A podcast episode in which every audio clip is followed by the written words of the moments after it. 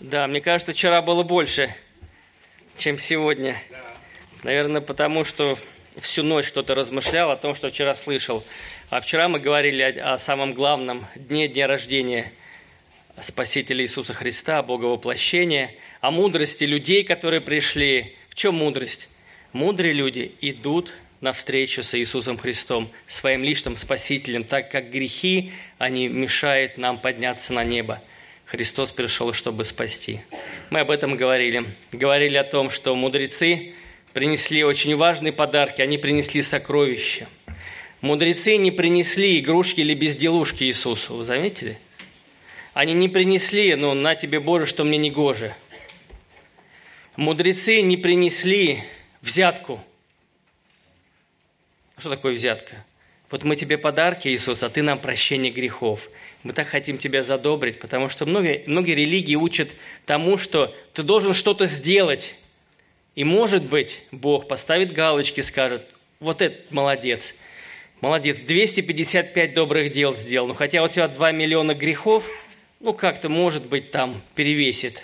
Такого нет, это ложь. Христос учил о том, что я уже все сделал.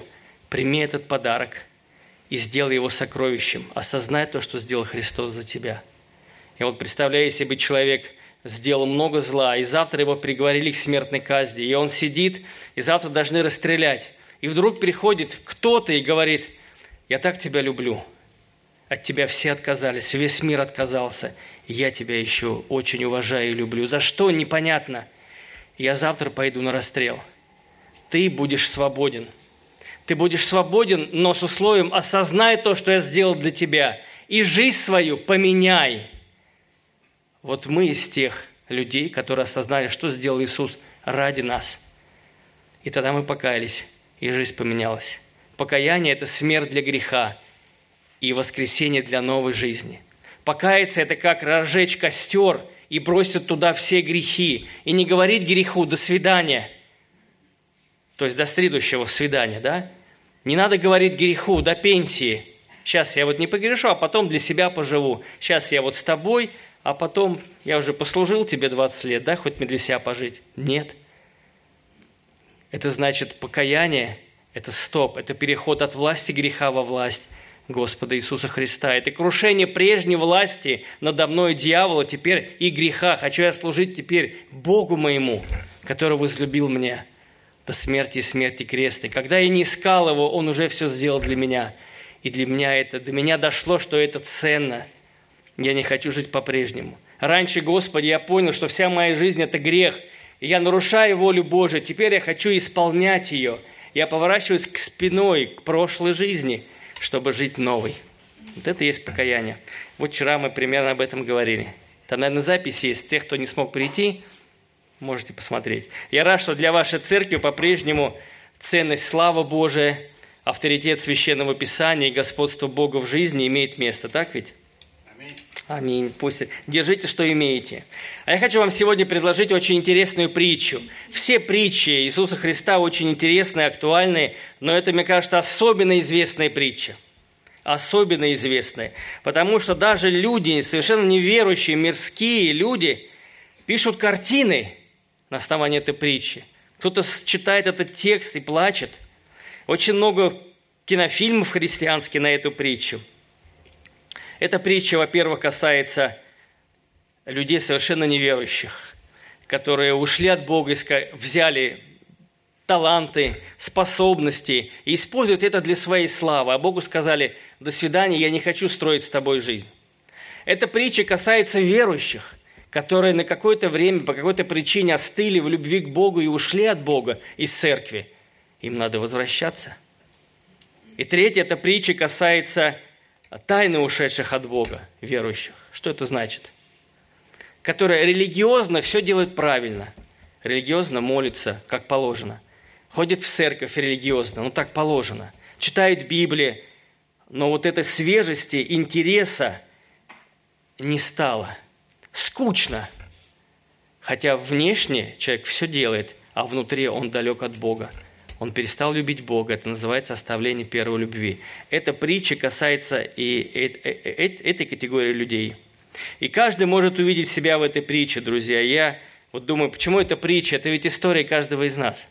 Когда-то мы ушли от Бога, и когда-то Бог сделал все, чтобы мы возвратились. Это притча о любящем отце, о старшем сыне и о младшем сыне. Итак, как притча называется? Притча о блудном сыне. И эта притча, вы знаете, это суть Евангелия. Это суть Евангелия, прощение того, кто недостоин. И я буду читать с первого стиха, потому что в этой 15 главе, очень известной Евангелие от Луки, человека, который был историком, врачом, и передал ясно и понятно то, что делал Христос, я буду читать с первого стиха, потому что там еще две притчи Иисус рассказал до притчи о блудном сыне. Если вы со мной вместе, то давайте углубимся – вот, и сделаем путешествие по Библии и посмотрим, что было тогда, 2000 лет назад, кому он рассказал. Увидим себя в этой притче и прославим Господа. Он достоин этого. Аминь.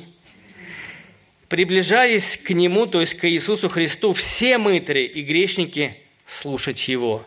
Подобно реки, друзья, люди стекаются к Нему. Вы знаете, тогда и сейчас люди разборчивы, люди не глупые, и люди не ко всем идут. Вы согласны? но к нему люди шли. Потому что Иисус сказал, приходящего ко мне не прогоню, не изгоню вон. Иисус сказал, и сегодня эти слова имеют силу и актуальность. «Придите ко мне, — говорит Христос, — все труждающиеся, обремененные, я бы продолжил, утомленные, измученные чем-то, и я успокою вас». Вот мир и покой в руках воскресшего и живого Христа – и идут, написано, все мытари и грешники, разные слои общества, и те, и другие идут вместе. Где вы видели, что на одной скамейке сидят и мытари, и грешники? Это люди, которые сторонятся. Тут и те, и другие вместе. Это чудо, что в команде Господа Иисуса Христа были разные люди. И рыбаки, и мытарь, которого свои люди ненавидели, который обкрадывал своих, служил римским оккупантам. Но в команде Христа был рядом Симон Зелот, Зелоты – это люди, которые убивали тех, кто служили римлян. И как-то они уживались, друзья. А бывают чудеса, когда вот рядышком сидят в прошлом преступник и в прошлом человек уголовного розыска. И тот верующий стал, и тот, которого сажал его за его преступление, и тот верующий. А кто они? Братья во Христе. Вот кто они. И они общаются, вместе пьют чай, вместе поют. И тот благодарит его. Хорошо, что ты меня посадил за преступление. Я хоть в тюрьме уверовал. И такое, друзья, в, на территории Христа мы все равны и любимы. Дальше мы читаем, фарисеи, книжники роптали. Ну, хочешь задать вопрос, что вы ропщите, радуетесь? К вашему коллеге идут люди. Так нет ведь. Зависть, что он принимает грешников и есть с ними. Иисус не укоряет фарисеев. Иисус никогда не был против фарисеев. А против кого он был? Против фарисейства – против вот этой вот внешней набожности, оболочки, а внутри люди были далеко от Бога или стали далеко от Бога. И он не укоряет, а рассказывает притчу. Кто из вас, имеет сто овец, потеряв одну, из них не оставит 99 в пустыне и не пойдет за пропавшую, пока не найдет ее? И, найдя, возьмет ее на плечи свои с радостью, и, придя домой, созовет друзей, соседей, скажет им, порадуйтесь со мной, я нашел мою пропавшую овцу. Сказываю вам, что так на небесах более радости будет об одном, об одном, слышите, грешники кающимся. Насколько люди дороги, друзья, как Божье творение. Желание спасать. Об одном кающимся, нежели 99 праведников, не имеющих нужды в покаянии. Наверное, люди не поняли, и Христос говорит другую притчу. Но вот в этой притче очень интересно, что текст, который я читаю, он такой, он содержательный, захватывающий, и будьте очень внимательны. Сто овец. Ну как можно рассмотреть, что одной нету? Их так много. Но пастух знает каждую овечку. Каждую поименно. Это сердце пастуха, друзья. А почему овечка ушла из стада?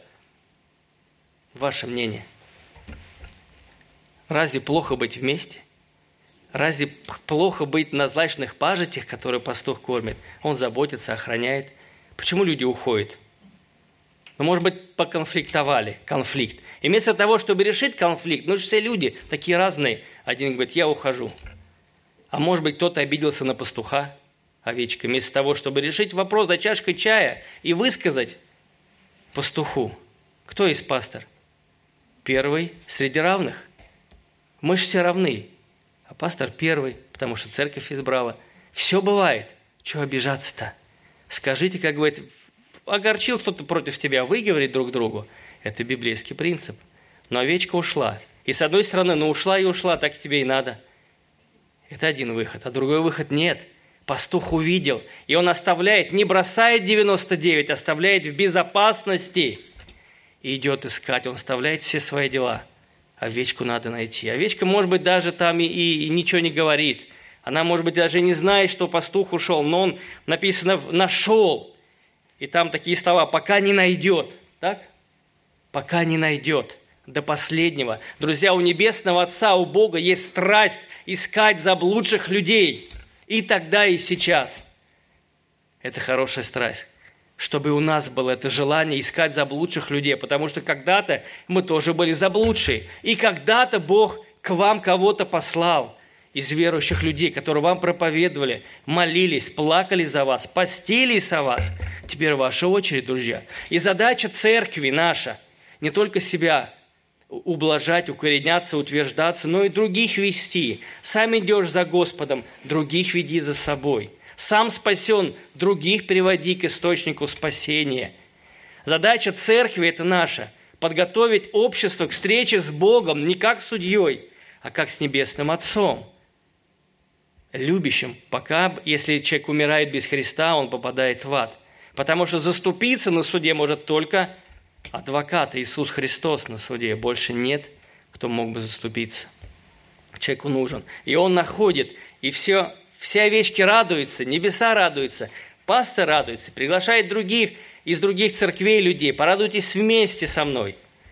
Но, по-видимому, фарисеи не поняли. Христос рассказывает вторую притчу – или какая женщина, продолжает он, имеет 10 драхм монеток, если потеряет одну драхму, не зажжет свечи, не станет мести комнату и искать тщательно, пока не найдет. И, найдя, созовет подруг, соседок, скажет, порадуйтесь со мной, я нашла потерянную драхму. Так, говорю вам, бывает радость у ангелов Божьих. Ух ты, мы видим, что есть еще одна армия Христа, которая тоже сорадуется с Богом и с нами, с церковью, да? Значит, на нашей стороне это больше – чем на стороне демонов, дьявола? Конечно. Кого надо бояться? Бесов? Нет. Перед Богом благоговеть. Иметь страх Господень, то есть боязнь огорчить Бога из-за любви к Нему. Благоговение перед Ним. Он и царь, и твой небесный Отец, и то, и другое уживается в Боге. Это, друзья, благословение. У Бога целая армия, серафимы, херувимы, серафимы шестикрылые. Помните? херувимы есть, есть ангел Гавриил, есть архангел Михаил, и они тоже радуются. Есть просто ангелы, вестники, посыльные, которые, которым бывает материализуются. И на нашей стране, друзья, столько много. Как мы можем не побеждать искушение? Почему верующий согрешать? Потому что сам принимает решение. А мог бы не согрешать? Мог бы. Дух Святой в нас живет. Это и огромная сила.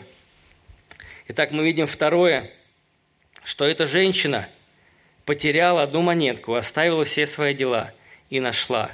Посмотрите, и там, и здесь одни и те же слова. «Пока не найдет». «Пока не найдет». И в первой и второй притче. И этого было недостаточно книжникам и фарисеям. И тогда Христос рассказывает вот эту мощную притчу, о которой я начал уже говорить. С 11 стиха. Еще сказал, у некоторого человека было два сына. И сказал младший из них отцу, «Отче, дай мне следующую часть имения». И отец разделил им имение. По прошествии немногих дней младший сын, собрав все, пошел в дальнюю страну, и там расточил имение свое, живя распутно. Когда же он прожил все, настал великий голод в той стране, и он начал нуждаться, и пошел, пристал к одному из жителей страны той, а тот послал его на поля свои пасти свиней. И он рад был наполнить чрево свое рожками, которые ели свиньи, но никто не давал ему. С Израиля специально привезли вот эти рожки. Слышите? Вот они, рожки, потом посмотрите. Я не уеду, пока вы не посмотрите. Что ему не давали, хотя он заработал. Продолжаем дальше. «Придя же в себя, сказал, сколько наемников у отца моего, избыточу с хлебом, а я умираю от голода. Встану, пойду к отцу моему и скажу, «Отче, я согрешил против неба перед тобою, и уже недостоин называться сыном твоим. Прими меня в число наемников твоих». Встал и пошел к отцу своему. Когда он был еще далеко, увидел его отец и сжалился. И, побежав, пал ему на шею, целовал его. Сын же сказал ему, «Отче, я согрешил против неба перед тобой, уже недостоин называться сыном твоим». Отец сказал рабам своим, принесите лучшую одежду и оденьте его, и дайте перстень на руку его, и обувь на ноги, и приведите откормленного теленка, и закалите, станем есть и веселиться, ибо этот сын мой был мертв и ожил, пропадал и нашелся. И начали веселиться. Но на этом интересном месте притча не заканчивается. Там был старший сынок. Старший сын его был на поле – и, возвращаясь, когда приблизился к дому, услышал пение и ликование, и, призвав одного из слуг, спросил, что это такое? Он сказал, брат твой пришел, и отец твой заколол откормленного теленка, потому что принял его здоровым. Он осердился, не хотел войти. Отец же, выйдя, звал его, он сказал в ответ отцу, «Вот я столько лет служу тебе и никогда не приступал приказания твоего, но ты никогда не дал мне и козленка, чтобы мне повеселиться с друзьями моими». А когда этот сын твой, расточивший имение свое с блудницами, пришел, ты заколол для него откормленного теленка. Он рассказал ему, сын мой, ты всегда со мною, и все мое твое. А о том надобно было радоваться и веселиться, что брат твой был мертв и ожил, пропадал и нашелся. Аминь. Эта притча начинается с того, что ну, младший сынок, ну так скажем, мы будем говорить по-современному, так как притчу мы можем размышлять по-всякому. Это притча, ну, так скажем, упакованный, обеспечена на много лет вперед. Захотел срочно получить свою долю. Отец, конечно, этого не ожидал. Желание сына было очень унизительным и оскорбительным для отца, потому что, вы знаете, в то время получить наследство детям могли только тогда, после законной смерти отца – и он при жизни отца говорит такое. Я думаю, после вот этого сердце любого отца будет скорбеть. Оно просто сжалось у него. А кто-то может инфаркт получить. Представьте, если бы в вашей семье такое произошло. Сохрани нас всех, Господь. Как такого сына за все это можно любить? Ну как? Он требует свою часть. Он говорит, я, иными словами, я заждался, пока ты умрешь, папаша. А ты все не умираешь. Какой-то ты живучий. Мне деньги нужны, понимаешь? Деньги давай. Прямо сейчас. Мне нужно мое наследство. Мы видим, что младший сын не жалел своего отца. Ему было все равно, что сердце отца плачет, о чем он переживает. Он говорит, ты или умри, или деньги давай. Сохрани Господь вообще такое услышать нам или другим людям. Иными словами, говорит, отец, прощай. Я вычеркиваю тебя из своей жизни – ты мне не интересен. Это значит, я не позабочусь о тебе в старости, не подам тебе стакан воды. Хотя ты, конечно, вложился в меня, но это не говорит о том, что я буду вкладываться в тебя. Я хочу жить отдельно, мне с тобой не интересно. Слышали такие слова в кино? Не у нас. Или, папаша, ты мне мешаешь моему счастью. Ты ограничиваешь все время меня. Но хватит меня уже учить. Я хочу вседозволенности. Я хочу всем доказать, кто я есть. Я хочу тебе, отец, и тебе, брат старший, утереть нос. Говорят так люди. Мне тесно дома, я всем докажу, кто я такой. Я не хочу не иметь с тобой ничего общего. Я не хочу, чтобы с тобой была связана моя жизнь. Вот что он говорит. Он отворачивается, и мне все равно, что ты чувствуешь. Или, например, папаша, у тебя своя жизнь, у меня своя жизнь. Хватит под ногами мешаться уже. Ты мне надоел. Не трогай меня, у меня свои планы, и не мешай мне реализовывать их. Страшная картина, друзья. А что делает отец? Он не укоряет своего сына. Как так? Как надо наказать его? А какое поведение старшего брата, старшего сына? Ведь старший должен был заступиться за репутацию отца и сказать, брат, ты что делаешь? Как ты можешь огорчить, оскорбить нашего отца? Ведь это было оскорбление, подобно как плевок в сторону отца. Это как будто пощечина была ему. Это как будто младший сын кинжал вонзил в сердце отца. Каково отцу, который любил и любит и младшего, и старшего, и все самое лучшее сделал, спрашивается, за что? Друзья, Небесный Отец все создал, дал воздух дышать. Возможность людям разум заработать деньги, наслаждаться, употребляя пищу. Человек говорит, это все само по себе, и Бог мне не нужен. Он наслаждается этой жизнью говорит, это все так и должно быть, это для меня. Такой эгоистичный подход. Этот младший сын, друзья, это мы. Да и бывает и старший тоже. Старший брат должен был организовать экспедицию, чтобы поехать за братом – но и между братьями не было любви. Каково отцу видеть, что и к нему нет отношений, и между сыновьями тоже нет отношения, а отец не перестает любить. Старший сынок тоже был хитрый. Я не уйду от своего отца, я останусь здесь, я буду работать от звонка до звонка. А когда умрет папаша, я свою долю возьму. И так хорошо, и так заработаю себе – да, скажешь, вот это семейка. Отец благочестивый, а дети нет. Как так получается? Бывает такое, к сожалению. Но вот этот отец, если вы были внимательны с притчи, он не похож на земного отца. Потому что это Восток, а Восток – дело тонкое.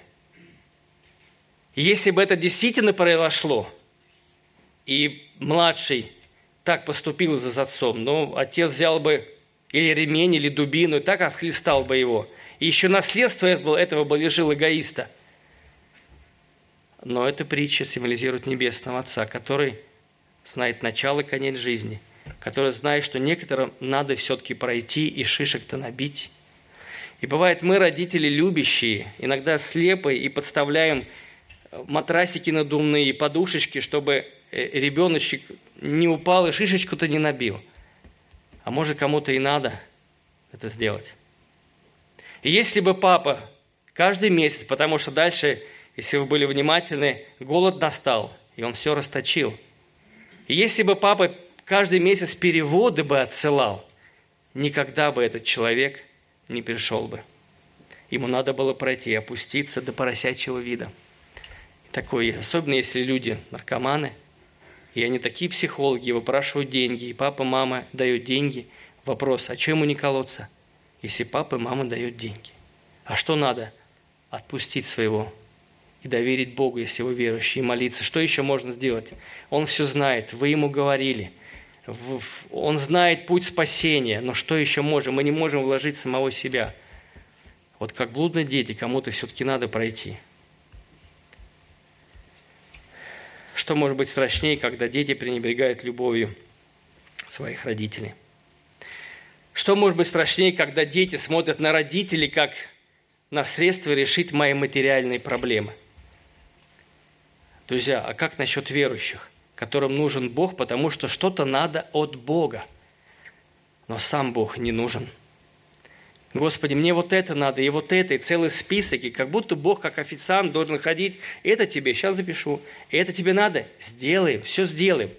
Конечно, Бог дает, Он отвечает на молитвы, но когда в моем сердце мне надо что-то от Бога, а сам Бог, это, это, это, не, это неправильно, нужно каяться, возвращаться. Господи, я хочу жаждать Тебя, я хочу ощущать вот эту жажду и голод, страсть по общению с Тобой, чтобы Ты был моей жизнью – и мы видим, что отец позволил ему пойти этим путем, он не противится сыну. Жизнь вдали, она очень привлекательная, она очень манит. Жизнь вне зависимости от Бога, вдали от Господа, она очень сильно манит. Это распутная жизнь. И мы видим, поступок был просто, ну, ну несправедливо он поступил, этот сынок. Это гадкий был поступок, мерзкий поступок, безумный поступок. Это только негодяи и подлецы так поступают – и мы прочитали, что по прошествии немногих дней он пошел. То есть он забрал свое, не поблагодарил отца, даже не поделился ни с кем. Он достаточно получил, наверное, отец был состоятельным. И он еще несколько дней живет своим отцом, своими бесстыжими глазами смотрит в глаза отцу, не видя его слезы, завтракает с ним, обедает, ужинает, и потом поворачивается спиной, хлопает дверью и говорит «прощай». Как это можно пережить? Как можно пережить было небесному Отцу Богу, который в любви все создал для первых людей Адама и Еву? Радуйтесь, вы будете самое общение – Первые люди послушали дьявола, захотели стать как боги. И каково было небесному Отцу провожать свое любимое творение, смотреть в спину Адаму и Евы, потому что грешники не могли быть в присутствии святого, всеправедного, всемогущего Бога. Отец проводил своего сына. И что дальше? Вот можно было же по-другому все – но неужели не было другого, другого выхода, другого пути? Но ведь можно было спокойно сказать, пап, я хочу развивать свой бизнес, поможешь? Да, конечно, сынок, помогу тебе, помогу тебе, я же тебя люблю. Но зачем было вот так? Друзья, вот так люди сделали такое вероломство по отношению к Богу. И этот младший сын стал способен на низкие поступки – а потом происходит то, что он даже не ожидал. Как говорят, форс-мажорная обстановка или ситуация. Как говорят, помогите мне. Форс-мажорная что? Как? Нету. Ну ладно, вот у нас есть. Он идет, короче говоря, не в другой город, а в другую страну, в чужую страну. Он становится иностранцем – там, где все дозволено, нет ограничений. Он придумал себе план, нарисовал картинки, какой я буду, как я буду жить. У него есть свой план, надо же идти в ногу со временем. Мне вспоминается стихотворение «Молитва матери», очень трогательно, оно длинное. И там, когда этот человек ушел от родителей, он говорит, «Тогда кричал я, вот она, свобода, теперь я волен в мыслях и делах». Не знал тогда я то, что жизнь – болото. Вступил на кочку и увяз в грехах.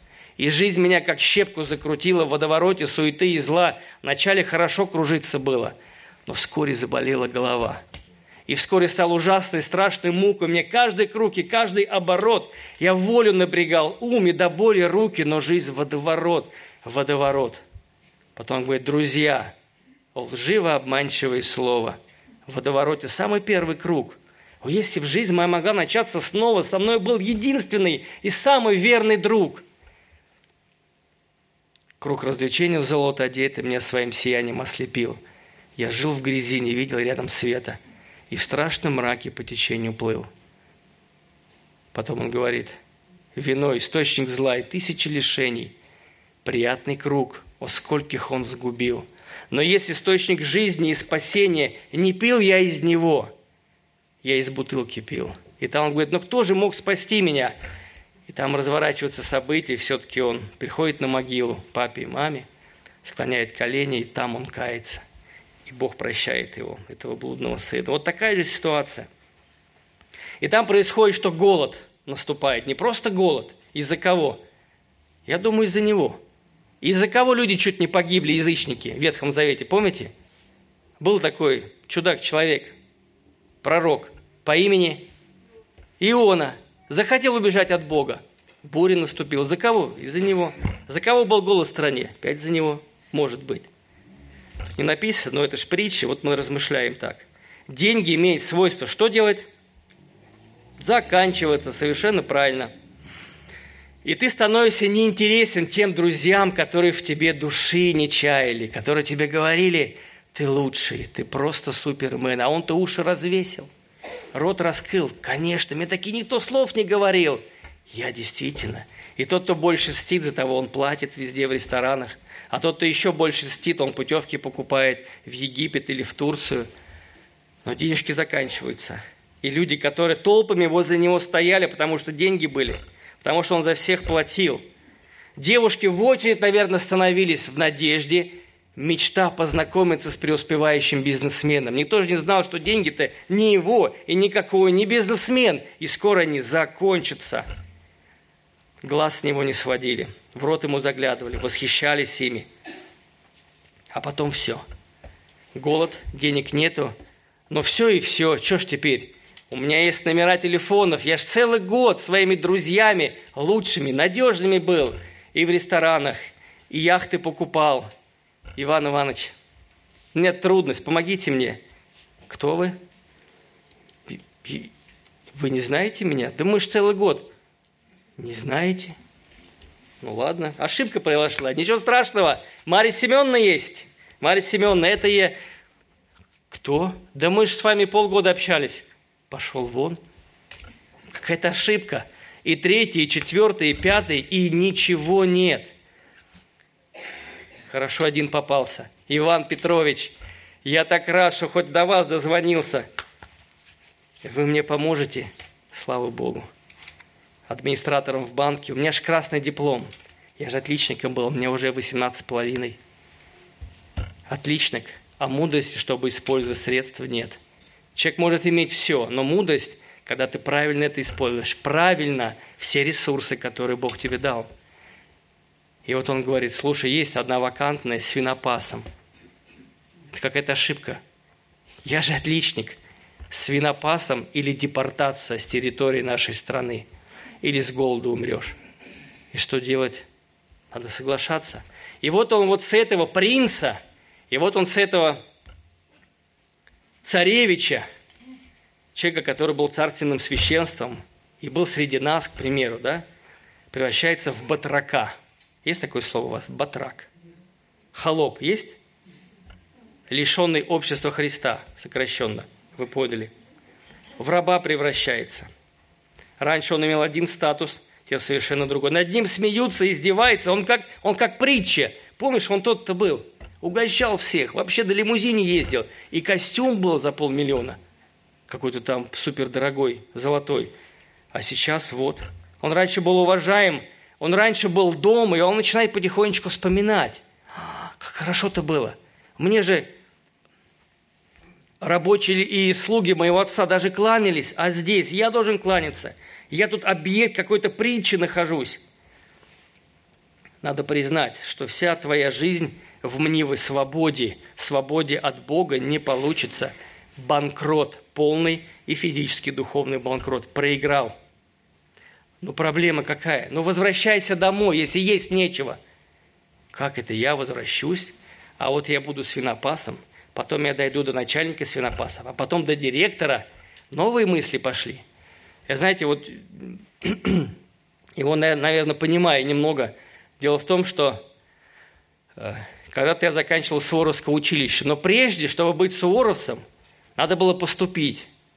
И я уже всем во дворе, это всего 15 лет, ну какие там, какая там мудрость, еще неверующий был. Я всем сказал, я уезжаю, я буду учиться в Суворовском, я буду, еще фильм «Алые погоны» был, не видели? Че, красные лампасы, всем во дворе сказал, в школе я не вернусь. Что вы понимаете, и что вы думаете? Я не поступил, провалился – я думаю, как я буду возвращаться домой? Стыдно. Что я посмотрю? Как я посмотрю в глаза мальчишкам и девчонкам, которые говорят, что я скоро приеду в первый отпуск, и вы тут запляшете у меня. Будете все воинское приветствие. Возвращаться стыдно. Я понимаю этого человека, этого мажорика, как его еще назвать, который все имел и ничего больше нет. Который превратился вот такого непонятного человека. И он не захотел возвращаться. Но и там было плохо – Вначале он мечтает о красивой жизни, а потом чуть не умер от голода. Он переходит в мир нечистоты с поросятами, потому что по Ветхому Завету свинья – это нечистое животное. И не просто есть, находиться рядом было ему зазорно, и он начинает там быть. А еще, когда я учился в военном училище, у нас был наряд. Есть вне очереди тот, кто был в армии, а есть обычный наряд. И там был наряд в подсобке. Подсобка – это значит – ты должен обслуживать там коровы, поросят, убирать за ними. И вы не представляете, это сутки надо было быть там. Там, там такой запах, очень неприятный. Эти поросята огромные, грязные, едят все подряд. В глазах написано «Есть давай, есть давай». И все надо кормить, убирать за ними. Одежда вся пропахла. И ты после наряда приезжаешь и не знаешь, куда ее деть. Рядом курсанты ходят, сторонятся. Это точно с подсобки приехал. То есть это был самый плохой наряд. Сутки. А ему надо было там жить. А ему надо было питаться. Написано, и это ему не давали. Потому что начальник этих поросят, он зорко смотрел, чтобы этот бомжарик не объел моих поросяточек, так как поросятки денежки стоят. А ты, да кто ты такой иностранец? И кому ты нужен? Со своей репутацией прошлой жизни. Вот куда он спустился, на самое дно, друзья. Хороший урок, урок. Куда бы ты ни пошел, зная, что, что лучше ты не найдешь что лучше, чем с Богом в отношениях близких, никогда не будет. Никогда не будет лучше без Христа. Блудный сын посеял в жизнь вне Бога, и что он пожал? Свинячий корыто. Свобода без Бога приводит к рабству.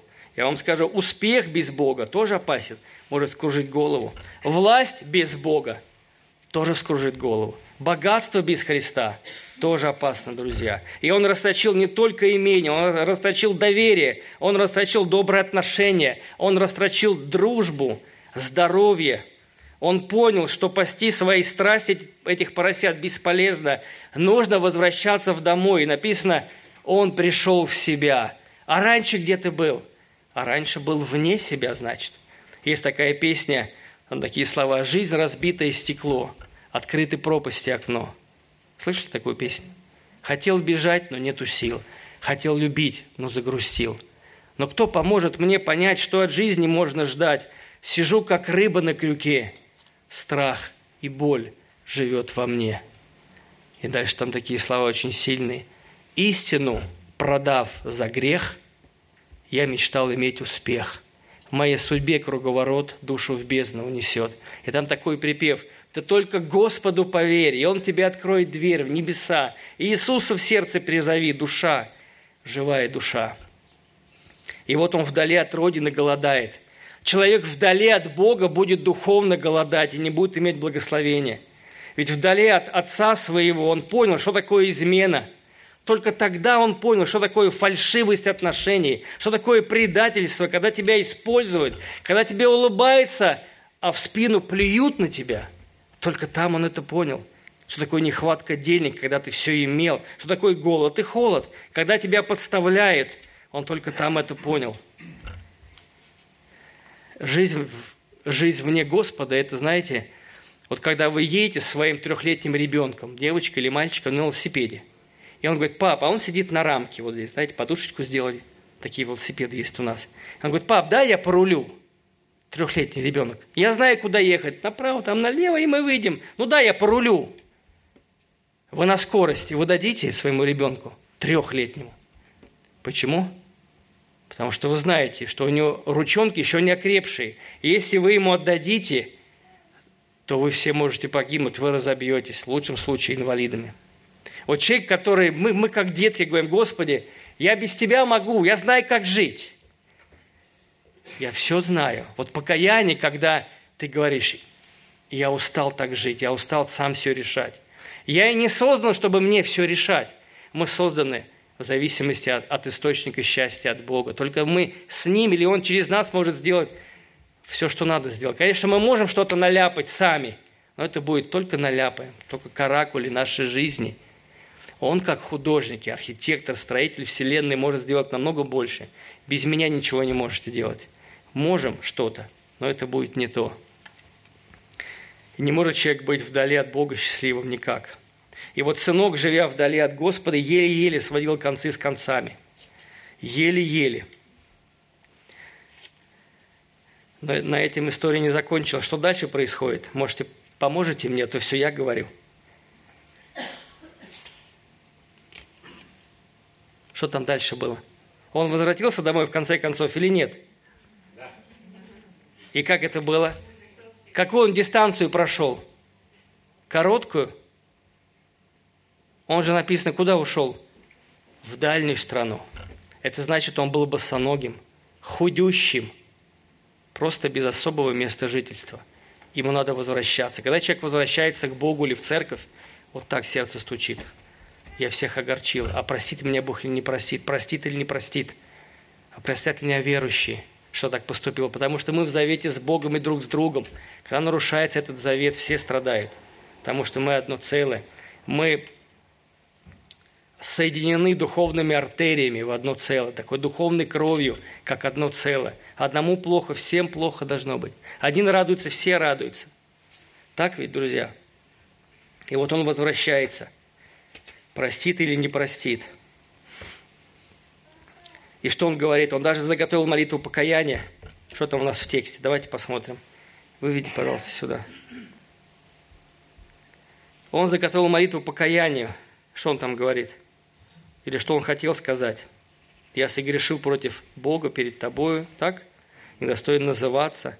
Прими меня в число наемников, так ведь? Человек, который согрешил, необходимо не только перед Богом каяться, но и перед людьми, которых ты согрешил. А если человек искренне кается, наша задача – прощать от всего сердца и не держать обиду. И написано, когда он возвращался, отец, все-таки еще зрение сохранилось у него, увидел, он соскучился, и он, он побежал. Почему он побежал? Первый побежал, как? Ждал. И еще какие мысли? Благодарю, дорогая сестра. Как? Любил, еще. Почему он первый побежал? Ему не зазорно было поднять вот свой там, халат они носили и побежать. Как? Милость проявляет. Может быть, еще из-за того, чтобы кто-то первый из деревни не опередил его и не сказал, ах, вернулся негодяй. Ты как, как вообще с отцом-то поступил? Как ты мог? Этот мальчик повернулся, значит, и отец меня не простит. Развернулся бы и ушел. Отец знает это, и отец первый бежит навстречу. И этому бомжу, которого невозможно рядом быть, отец обнимает его. Он думает, сын, что он словит суровый взгляд отца. Нет. Он бежит к нему. Он проявляет жалость, друзья. Он даже еще не просит прощения в сердце своем. Отец видит его раскаяние и уже прощает. И он не говорит, я прощаю тебя, сынок, но разговаривать с тобой не буду. Вот как ты ко мне, так и я к тебе. Нет же такого. Принимает. Еще некоторые думают, как я приду к Богу, я грешник. Но мы видим, что отец ему не кричит, стой, стой, стой. Ты сходи в баню сначала, помойся, переоденься, побрейся, как нормальный мужик. И тогда я тебя приму. Нет ведь, иди такой, какой ты есть, со всеми грехами, лохмотьях весь, весь босоногий духовно, дурно пахнущий, потому что внешне мы можем быть в галстучке, но внутри, когда заглянуть в душу, там такая помойка духовная и злоба, и зависть, и тщеславие. Но зато внешне ты образец. А внутри только я знаю, и Дух Святой знает. И Бог принимает тебя. Он уже вышел навстречу. Брат и сестра, дорогой друг, Отец Небесный уже вышел навстречу и желает обнять тебя в любви. Иди к Нему. Если ослабел в пути, в Боге, верующий, иди обратись к Нему, чтобы Бог восстановил отношения близкие и глубокие. Если вы еще не имеете уверенности в спасении, прощении грехов, сегодня обращайся к Господу. Боже, Ты нужен мне. И Отец закрывает его уста своим поцелуем. Он говорит, я люблю тебя, я ждал тебя, я не забыл о тебе, я любил тебя, когда ты был со мной. Я любил тебя, когда ты был вдали от меня. Я продолжаю любить тебя, когда ты здесь, сейчас. Мальчик мой, я так рад, что ты вернулся дочка моя, я так рад, что ты вернулся. И отец не злопамятный. И он как будто ничего не, не помнит, он не укоряет. Нет ни единого упрека у Бога. Отец ждет, ждет и сейчас. И он одевает на него лучшую одежду. Друзья, когда-то получилось то, что он, что он растоптал любовь отца. Это, это, знаете, как вот... Примерно он мог сделать вот так – вот так пройтись и вытереть ноги. Вот что сделал сынок. Вот что он сделал с отношениями с отцом. За все то добро, которое сделал отец, он растоптал. Но мы видим, что делает отец. Он одевает на него лучшую одежду. Он прощает.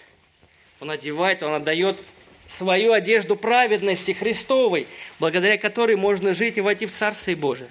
Он дает перди, перстень, то есть отношения восстановлены.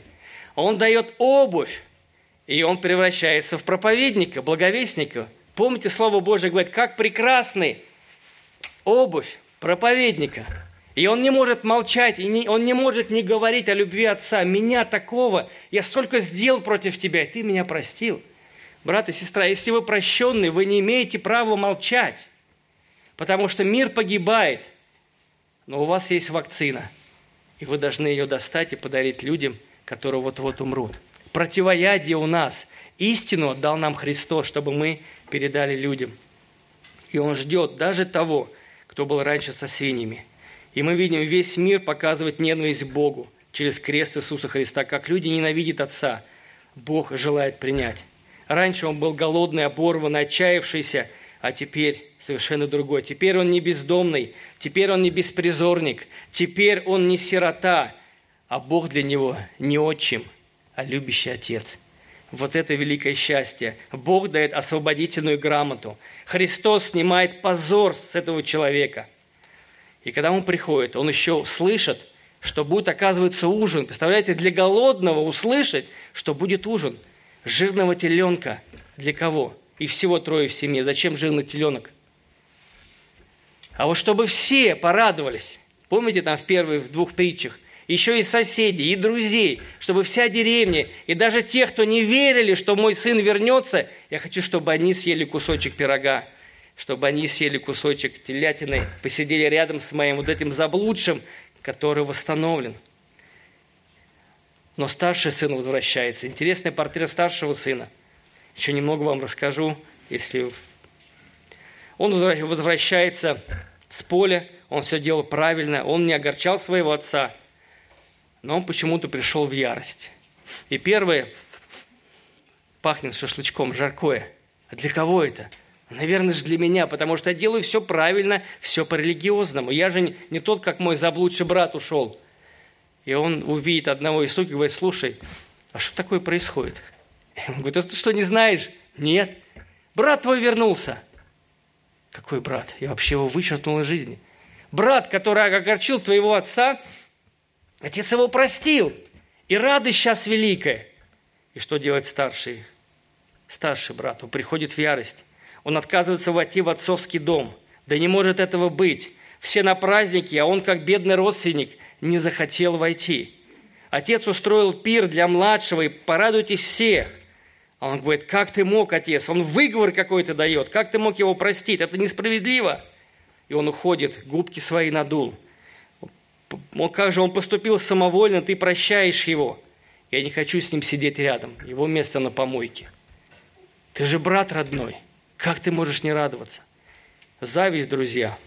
Мы видим сердце старшего сына, оно бессердечное, холодное черствое. Вот если портрет посмотреть, можно написать, человек самоуверенный, старший брат, прилежный, надеется на свои дела, религиозный, все делает правильно, как положено молится – положено читает, приходит туда, куда надо, но с каменным сердцем внутри. У него не было жалости к своему младшему брату. Почему у него лучше? И он выговор дает, ты, ты ему заколол откормленного теленка за все то зло, которое сделал. А мне даже козленка не дал. И дальше он говорит, посмотрите, 29 стих, совершенно правильно, что вы вывели. Он не называет старший отца своим отцом. Вы заметили, как он говорит – Читайте внимательно. Он говорит в ответ отцу, что он говорит? Отец, сколько я служу? Он не назвал его отцом. Просто говорит, вот я сколько лет служу, и ты мне не дал, а вот он расточил, ну и, и так далее. Посмотрите, старшему сыну отец тоже был не нужен. Он сказал, я мечтал тоже повеселиться, но с кем? Со своими дружками, но без тебя, отец. Вот каково папе? И младшему не нужен, и старшему не нужен. И отец и его не укоряет, и старшего не укоряет. Он говорит, все мое твое. И спасение, и прощение, и усыновление, и любовь моя к тебе. Ты, ты просто не использовал это. Ты, был, ты, ты мой сын, но ты внутри как наемник, как раб. Но ты ведь сынок мой. Ты ведь еще сынок. Я забыл сказать о том, что отец когда вот эти две части молитвы покаяния он заготовил, пропущено через сердце. Я согрешил против Бога, против тебя, недостоин называться.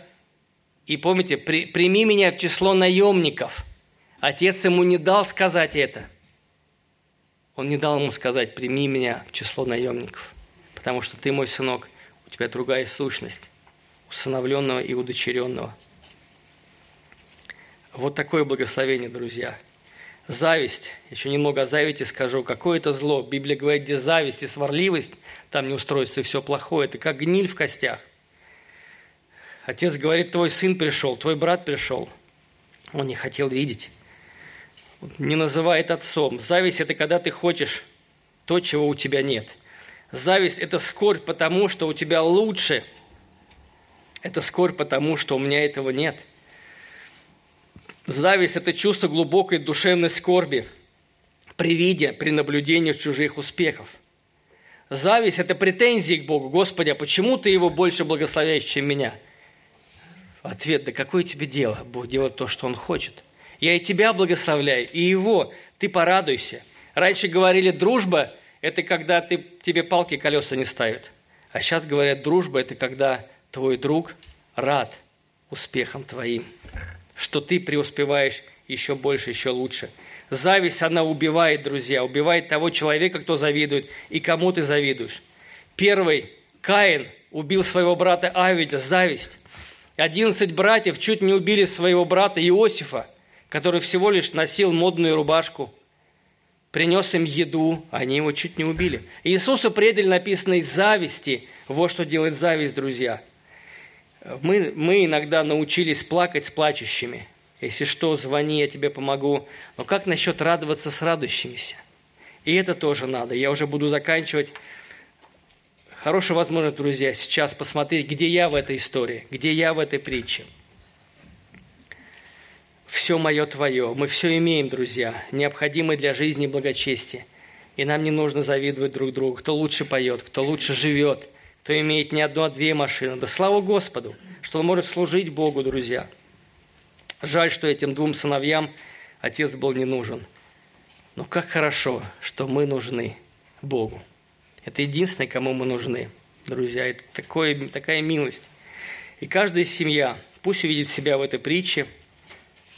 И спасенные дети Божии, радуйтесь и цените свое спасение. А те, кто еще не спасены – пожалуйста, поторопитесь. Дети, не приносите горечь своим любящим родителям. Следующее. В этой притче я вижу, что неверное решение этого человека в жизни без Бога приводит к горьким последствиям, от чего все страдают. И еще. Мы видим в этой притче, что Бог позволяет нам делать ошибки, чтобы мы оценили то, что мы имеем, и вернулись к этому. Бог может заставит нас быть послушными. Но Он не насильник. Он хочет, чтобы это было добровольно. Бог дает пройти нам путь, чтобы мы создали нужду в Боге. И еще, если вдруг вы пошли ошибочным путем, знайте, что пока вы живы, у вас есть шанс вернуться и восстановить с Богом взаимоотношения. И у этой притчи нет заключения, потому что радости не будет и конца там, вечности – Отец сегодня вышел, друзья. И мы видим в первой притче, овечка знала, что потерялась, но не знала, как вернуться домой. Пастух возвращает. Вторая монетка была не в курсе, что она потерялась. Она не знала, как надо вернуться. Но эта женщина нашла. И третьей притче мы прочитали, что сын, он сам захотел потеряться. Но пришел в себя и вернулся, потому что он надеялся, что Бог, Бог его простит. Благослови вас, Господь, всех нас – помнить эту притчу, всю неделю размышлять о ней, ценить то, что делал для вас Господь, и помочь другим людям прийти к Небесному Отцу, являясь заблудшими детьми и дочерьми. Аминь. Аминь. Давайте прославим Бога, помолимся, покаемся.